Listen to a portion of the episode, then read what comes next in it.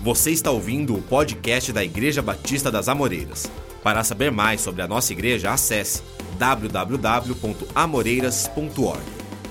João capítulo 11, gostaria de convidar você a abrir a palavra de Deus em João capítulo 11, um texto muito conhecido. Eu quero dizer nesta manhã, essa manhã é uma manhã de ressurreição na tua vida, é uma manhã de milagre na tua vida.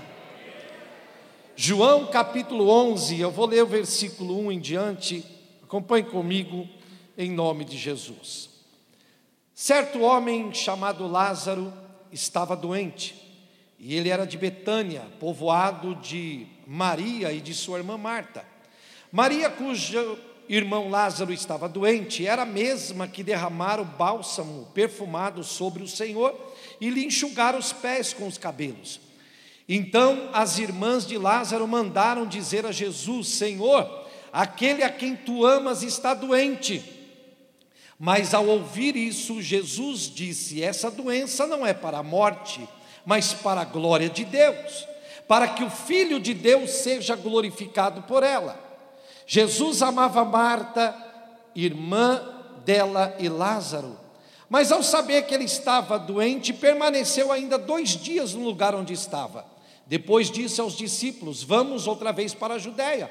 E eles lhe disseram: Rabi, há pouco os judeus procuravam apedrejar-te, mesmo assim voltas para lá? Jesus respondeu: O dia não tem doze horas. Não tem doze horas?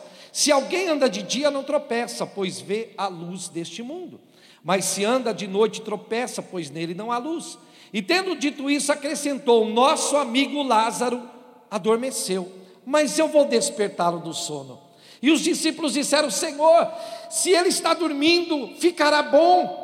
Jesus havia se referido à morte de Lázaro, mas eles não entenderam que ele falava do e eles entenderam que ele falava do sono. Então Jesus lhe disse claramente: Lázaro morreu. Meus amados, eu acho que esse é um dos milagres mais lindos dos evangelhos. Houve outras ressurreições, tanto no Antigo Testamento quanto antes da ressurreição de Lázaro. Mas quando você olha a ressurreição, tanto no Antigo Testamento quanto as demais, você percebe que a ressurreição dessas pessoas que experimentaram a morte aconteceram logo após algumas horas deles terem morrido. Lázaro não. Ela é especial, ela é extraordinária porque nós estamos falando de uma ressurreição depois de quatro dias de alguém dentro de uma sepultura. Ela é extraordinária, ela é linda. Claro, porque houve uma ressurreição, mas é uma história de dor, uma história de dificuldade que uma família enfrentou. A Bíblia vai relatar três vezes a participação de Jesus nessa família, em Lucas capítulo 10, João capítulo 11 e João capítulo 12. Em Lucas 10, aquele acontecimento onde Jesus vai à casa de Lázaro, de Marta e de Maria, e nós temos aquele acontecimento onde Marta, agitada, nervosa, estressada, vê a sua irmã nos pés de Jesus ouvindo a palavra, e a Bíblia diz que Marta incomoda a Jesus, dizendo: Jesus, a minha irmã está aí, eu preciso que ela me ajude. Eu me coloco no lugar de Marta, porque eu sou um pouco Marta, sou agitado. Como o pastor disse, ele me deu um nome bonito, dinâmico. Eu sou agitado mesmo, meu irmão, estressado às vezes. Então eu gostei desse nome dinâmico, mas é estressado mesmo, agitado. E Marta tinha que cozinhar para 12 pessoas, mais Jesus, 13, mais três. 16 pessoas. Quem cozinha sabe disso. Cozinhar para três pessoas é uma coisa, para cozinhar para 16 é outra. E Marta estava tão eufórica, agitada, e disse: Minha irmã vem me ajudar. Mas Jesus olhou para ela e disse: Marta, tu estás ansiosa e afadigada com muitas coisas, e uma só é necessária nesse momento. Desliga o fogão, sai da rede social, sai do Instagram e vem para os meus pés, porque toda pessoa que vem para os pés de Jesus recebe algo poderoso da parte dele. Toda pessoa que vai aos pés de Jesus recebe algo poderoso da parte dele. E Jesus disse: A tua irmã escolheu a melhor parte, não lhe será tirada. A outra vez que Jesus está na casa de Lázaro, em João capítulo 12, depois da ressurreição, e João capítulo 11, que fala da ressurreição. Queridos, nós temos uma falsa sensação que paira em nossa mente, em que os amigos de Jesus estão isentos de passar por situações difíceis.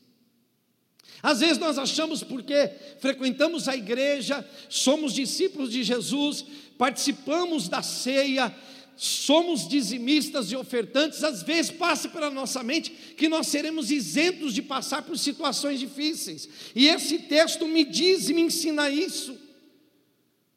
O próprio testemunho de Marta, Maria e dos judeus, quando Jesus chega até a aldeia de Betânia, depois da morte de Lázaro, Três vezes foi dito isso. Se tu estivesses aqui, meu irmão não teria morrido. Maria também disse: Se tu estivesses aqui, meu irmão não teria morrido. E os judeus olharam para Marta e Maria quando Jesus chega, a aflição delas, e os judeus disseram: Este que abriu os olhos do cego não poderia ter curado Lázaro. Mas Jesus não quis. Jesus não quis. E a gente precisa entender o porquê que Jesus não quis, e eu quero falar isso esta manhã, o jeito de Jesus lidar com o seu Lázaro. Porque o Espírito de Deus me disse aqui esta manhã, quando eu vinha para cá, que entrou gente neste lugar que está convivendo com Lázaro, morreu, a sua vida está em pedaços, mas eu tenho uma palavra de Deus para você essa manhã: Jesus está vindo aí para ressuscitar, aleluia, algo poderoso na tua vida. Se você crê nisso, levanta essa mão, dá um brado de glória aí, porque vai vir milagre de Deus para você. Uh, aleluia. Pastor, mas se amigos de Jesus ficam doentes, amigos de Jesus batem o carro, amigos de Jesus perdem emprego, amigos de Jesus pegam Covid. Amigos de Jesus ficam internados, amigos de Jesus passam por várias tribulações. Mas uma coisa você precisa entender: que Jesus não abandona os seus amigos. Ainda que, passou, mas Lázaro morreu, mas Jesus não abandonou. Jesus não, Jesus não te abandona nem na morte, muito pelo contrário, quando você morre, Ele já está de braços abertos para te receber lá em cima. Jesus, nesse texto, algumas coisas me chamam a atenção. Parece que Jesus entra em contradição na sua fala. Porque quando você lê o texto, quando Jesus recebe a notícia, por um enviado de Marta e Maria, dizendo: Olha, aquele a quem tu amas. Gente, eu não sei se você já percebeu isso, mas aqui, esse pedido aqui, ele está carregado de tipo uma chantagemzinha emocional. Aquele a quem tu amas. Já viu os pedidos que as pessoas fazem? Se você me ama, Olha, você sabe que eu amo você, você sabe, você sabe que eu já te ajudei. Você tem como emprestar alguma coisa aí? É, um, é, um, é uma chantagem. E elas tentaram seduzir emocionalmente Jesus e disseram: Olha, aquele a quem tu amas está doente. E Jesus ouviu e disse: Olha, gente, essa doença não é para a morte, mas é para a glória de Deus. Bom, primeiro Jesus falou que não é para a morte. E daqui a pouco Jesus diz o seguinte: Lázaro morreu. Não parece uma contradição? Jesus está mentindo? O que, que Jesus. Não, Jesus não está mentindo, porque na verdade Jesus está falando algo que os discípulos não entenderam no momento, mas Jesus está vendo lá na frente, porque é assim que Jesus faz, ele vê o fim antes do começo. O profeta Isaías, no capítulo 46, versículo 10, diz assim: Anuncie o fim desde o princípio e desde a antiguidade as coisas que hão ainda de acontecer. Aleluia! Jesus estava falando daquilo que ele está vendo lá na frente. E outra coisa que me chama a atenção, não sei se você já percebeu isso, no versículo 15, Jesus diz o seguinte: E por vossa causa eu me alegro por não ter estado lá. Irmão, ainda bem que a Marta e Maria não ouviram isso antes. Jesus disse o seguinte, pastor Luiz: Eu fico alegre de não ter ido socorrê-lo. Eu falei, Jesus, mas que conversa é essa? E sabe o que, que ele falou? Que o seu problema é tristeza para você, mas para ele é alegria. Jesus disse: Eu me alegro de não ter ido lá, eu estou feliz porque eu não fui lá pastor, mas que negócio é esse? Como o meu problema é tristeza para mim? Para você, o seu problema é uma tristeza, mas para Jesus é uma alegria, sabe por quê? Porque Ele está dizendo: agora eles não podem fazer mais nada, e eu posso fazer tudo, eu posso fazer tudo, porque enquanto está na tua mão, Ele não vai vir, enquanto está no seu poder, Ele não vai agir, mas quando sai do seu controle, Ele chega, Ele chega, Ele chega, e Ele está chegando aqui essa manhã. Ele disse: Eu me alegro de não ter ido, porque se eu fosse, eu ia fazer uma cura, talvez nem entrar nos evangelhos, ia estar dentro daquela que Jesus falou em João 21, que, que João falou em, no capítulo 21, que Jesus fez muitos outros sinais que não estão escritos aqui neste livro. Mas Jesus disse: Me alegro de não ter ido lá, porque Jesus está vendo o fim daquilo que está acontecendo. A pergunta que eu quero deixar nessa manhã e compartilhar com você e pensar com você: por que que Lázaro teve que morrer? Por que que Jesus deixou ele morrer? E é para tirar uma dúvida do teu coração aqui essa manhã: por que que eu estou passando por essa situação? Por que que eu estou enfrentando essa dor, esse problema, essa angústia, essa situação no meu casamento? Eu quero que você saiba que, que Lázaro poderia ter vivido e não ter passado pelo que passou, mas Jesus não quis. Primeiro, por quê? Porque se ele não morre, não tem capítulo 11. Eu vou repetir. Se Lázaro continuasse vivo, não teríamos o capítulo 11. Eu tenho uma palavra para te dar, quer receber? A história mais poderosa da sua vida está sendo escrito no capítulo da sua dor. Quando eu vinha para cá hoje de manhã, pastor, eu me lembrei de algo tão forte. O ano de 1996, eu me converti em 97. A família da minha esposa viveu uma tragédia. Eu não sei se tem gente aqui que lembra disso, porque foi aqui aqui no Aerocontinental. A avó dela, a tia dela foi assassinada dentro de casa. E a pessoa que assassinou ela se suicidou. A família Garcia, o Renato, a avó, a avó do Renato. O homem estava completamente tomado pelo espírito de ciúmes. A tia da minha esposa separou dele, ele era um caminhoneiro, ele deixou o caminhão na rua de baixo, deixou um bilhete no caminhão, ele foi decidido a matar a esposa e se suicidar. Mas a avó da, da minha esposa não tinha nada a ver com aquilo. Quando de repente aquele homem bate no portão, o avô da minha esposa abre o portão e ele já entra, empurra, e o avô sai para a rua para pedir ajuda, e ele vai até a cozinha e ele aponta o revólver para matar a tia da minha esposa, e de repente a, a avó da minha esposa entra na frente, uma serva de Deus, fiel, mulher de Deus, congregava aqui na presbiteriana do Aerocontinental de Santa Amália. E ela entra na frente e diz: Você não vai matar minha filha, você vai ter que me matar primeiro. E ele, tá, deu um tiro na cabeça da avó da minha esposa. Pulou no corpo dela, foi, deu dois tiros na cabeça da sua esposa. E depois se suicidou. Foi uma tragédia. Por que, que Jesus deixou isso acontecer? Por que, que Jesus não interferiu? Por que, que Jesus não protegeu? Essa era a pergunta que pairava no ar porque ela era fiel, ela era filha de Deus, uma mulher que viveu a vida inteira para o Senhor. Porque nesse momento nós não temos explicação, mas depois a gente vai entender. Por isso que Jesus disse em João 13, 7: O que eu faço agora tu não sabes, mas você vai entender lá na frente.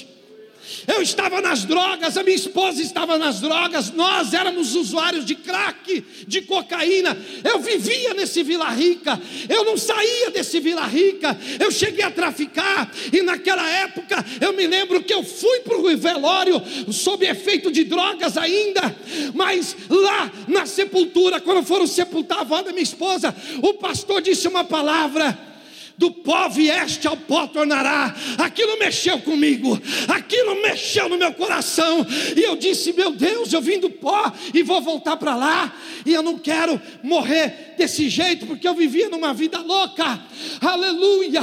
E depois daquela tragédia, ah, glória a Deus, toda a família veio para Jesus. A minha sogra veio para Jesus. O Renato, que é o pastor, veio para Jesus. O meu cunhado, outro, veio para Jesus. Aí depois veio eu e a Paula para Jesus. E hoje é uma família de pastores. Ah, mas e a avó dela? A avó dela foi promovida a avó dela saiu desse lugar, aleluia. Não há mais dor, não há mais lágrima, não há mais morte, porque ela alcançou o seu prêmio.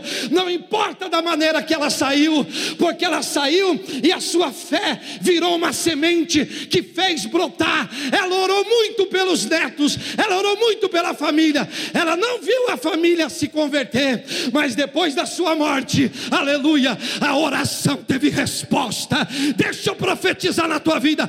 Essa manhã, o capítulo da sua dor, Deus está escrevendo uma nova história. Eita, glória a Deus.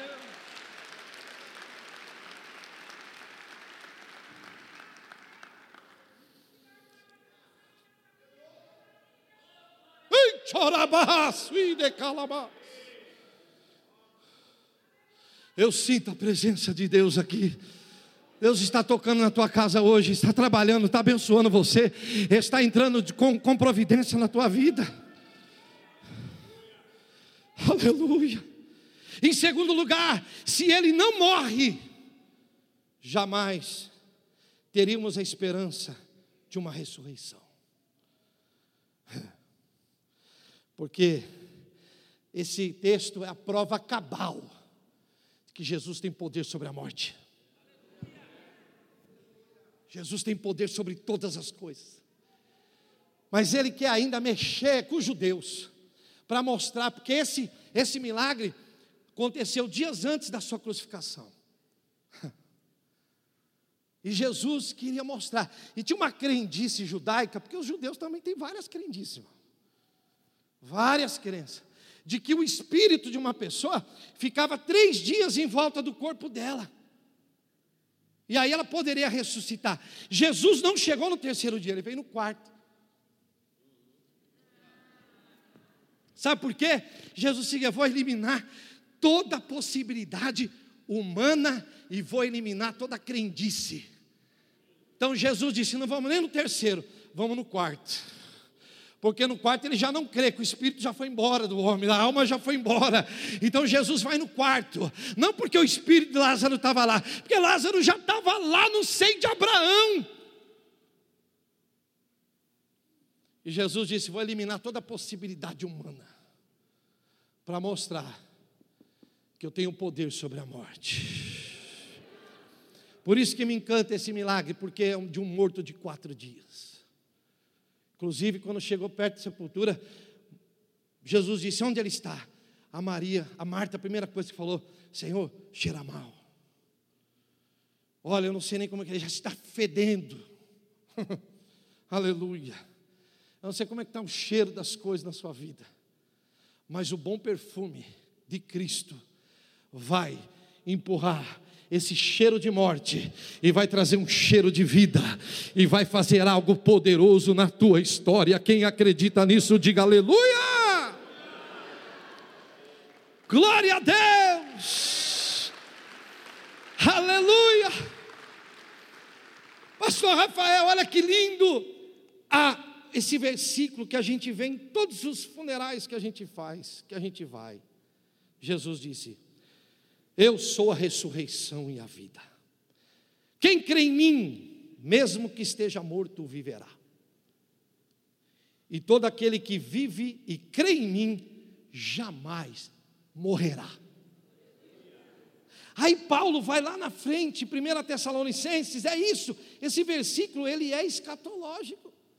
Esse versículo ele é tão poderoso que Paulo lá na frente, no capítulo 1 de Tessalonicenses, ele vai dizer o seguinte: Aleluia. 1 Tessalonicenses 4, 16, ele diz assim: Bendito seja o nome do Senhor porque ouvida a voz de arcanjo, ressoada a trombeta de Deus, o próprio Senhor descerá do céu com um grande brado, e os que morreram em Cristo ressuscitarão primeiro, depois nós, os que ficarmos vivos, seremos, aleluia, arrebatados com Ele nas nuvens ao encontro do Senhor, e assim estaremos para sempre com Ele. Aquele que crê em mim, ainda que esteja morto, viverá aleluia. E aquele que vive, vai, não vai experimentar a morte, é isso que vai acontecer. Os que já morreram estão com ele e os seus corpos ressuscitarão. E nós, aleluia, aguardamos a vinda do Senhor e ele está voltando, ele está voltando, ele está voltando para levar a sua igreja.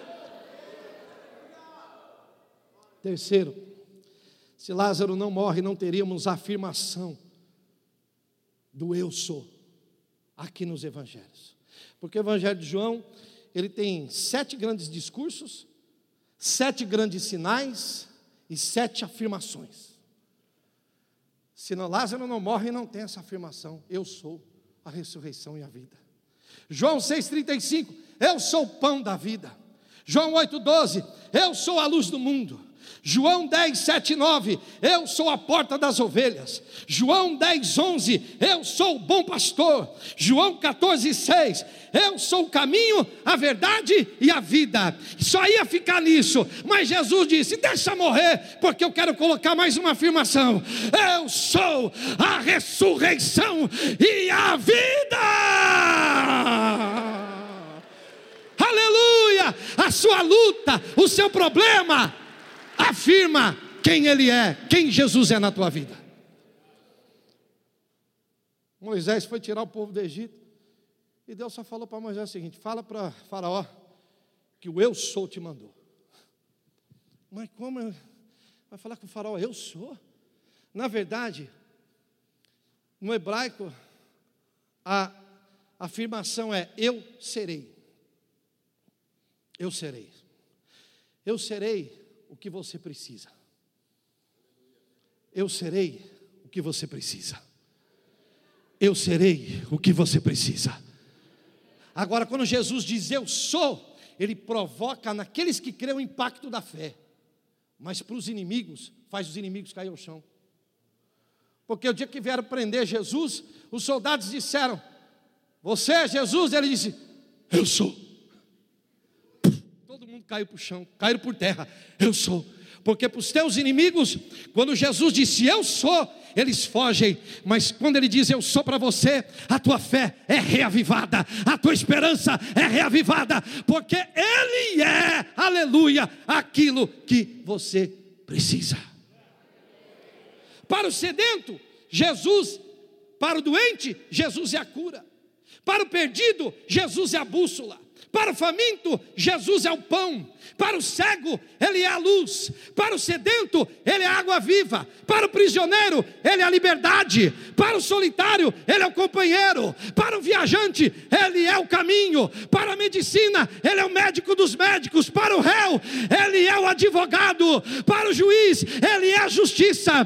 Para, aleluia, o cansado, Ele é o alívio. Para os construtores, Ele é a pedra principal. Para para o triste, Ele é alegria. Para o devedor, Ele é o perdão. Para o leitor, Ele é a palavra. Para o pobre, Ele é o tesouro. Para o morto, Ele é vida.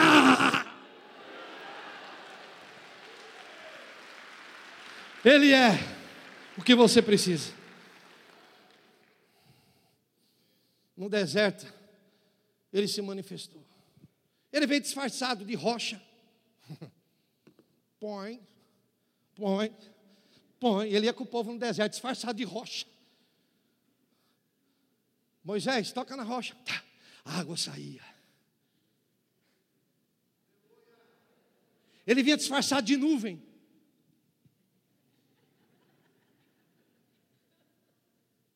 Ele era um maná que caía do céu. Aleluia. E ele era aquela coluna de fogo de noite, no meio do deserto. Não existe nada que Jesus não possa fazer por você. Ele é tudo que você precisa. Ele é maravilhoso, conselheiro, Deus forte, Pai da eternidade, príncipe da, da paz. Ele é alfa, ele é ômega, ele é princípio e fim. Ele é, aleluia, o amigo mais chegado que o irmão. Ele é aquele que nos sustenta, que nos levanta, que nos alimenta, que nos coloca no caminho, que abre os nossos olhos, que muda a nossa história. E eu quero profetizar essa manhã: ele já chegou aqui e os milagres já estão acontecendo.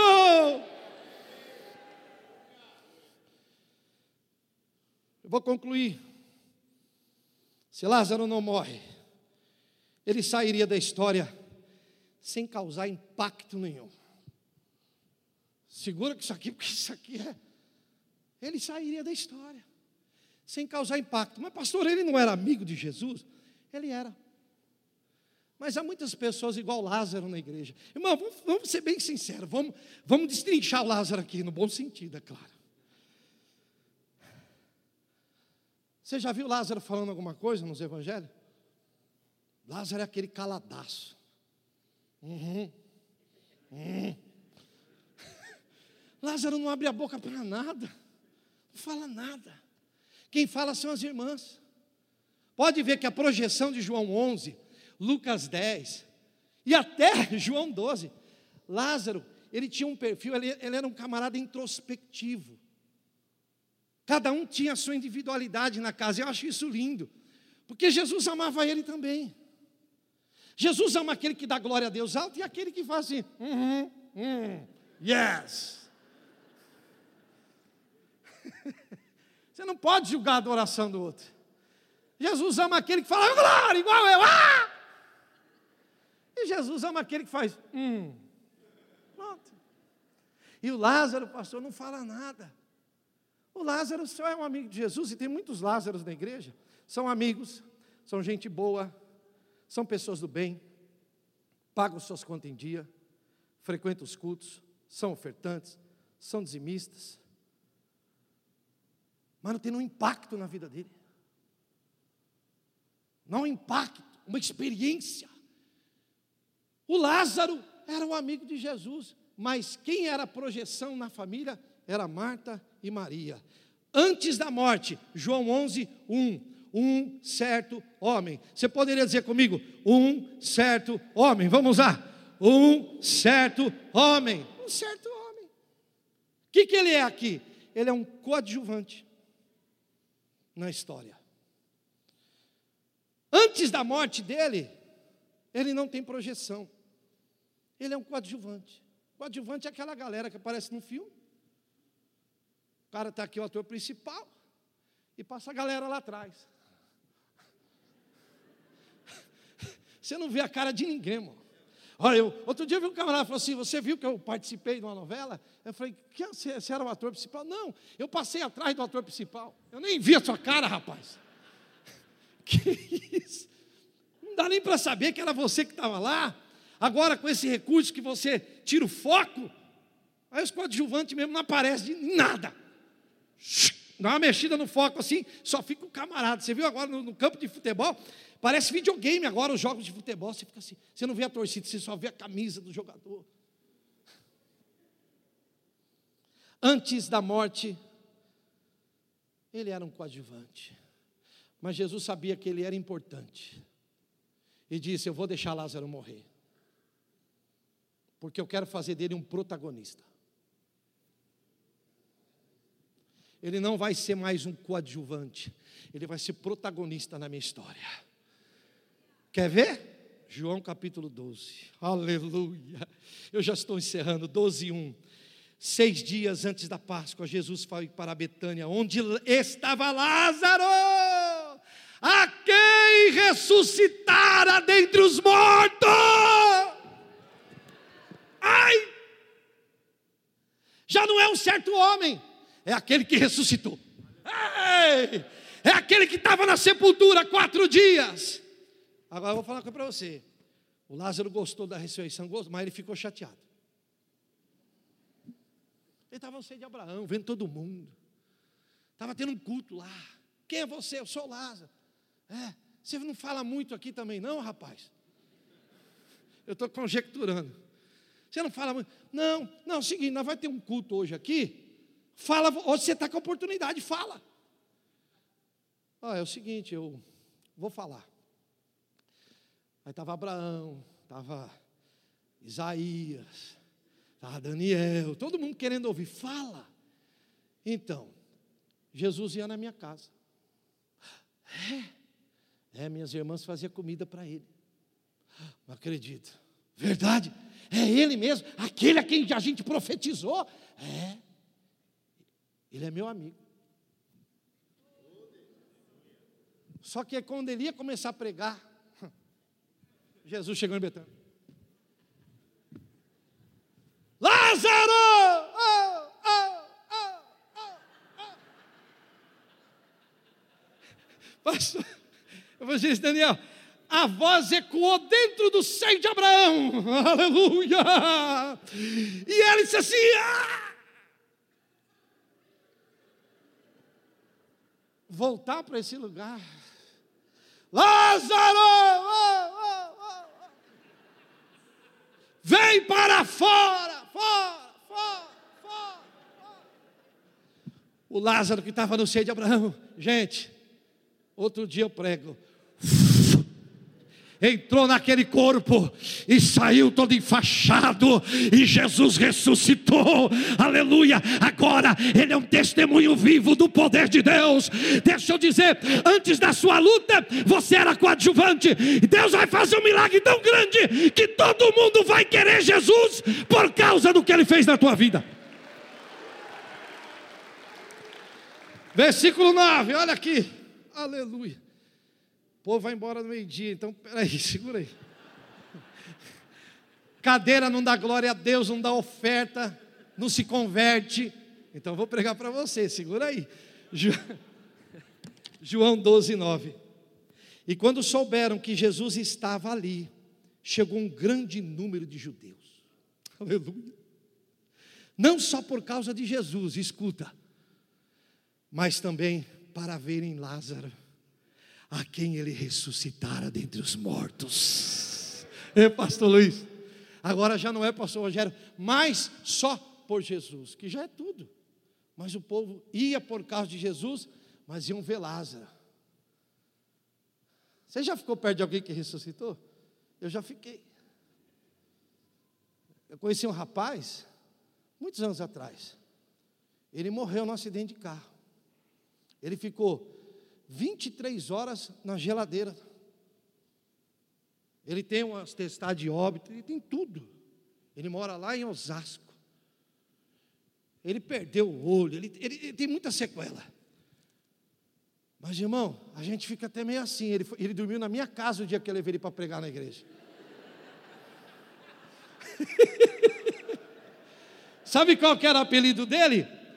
Ex-defunto 3024 porque era o número que estava na plaquinha do dedo dele. Saiu no Aqui Agora, vocês lembram do Aqui Agora? Aqui Agora! Gil Gomes diz. Ele saiu, ele ressuscitou, ele dormiu lá no quarto, irmão. Eu tranquei a porta do meu quarto. A gente fica meio cabreiro com esses camaradas. Vai que esse cara é um espírito. é claro, é brincadeira, irmão. E meus meninos ficavam olhando para ele assim, ó. Comendo assim, ó. Ô pai, esse cara aí morreu, morreu. Olha o testado dele aqui. Ressuscitou, é. A mãe dele orou por ele. Não aceitou sepultar o menino. Ele conta a experiência dele.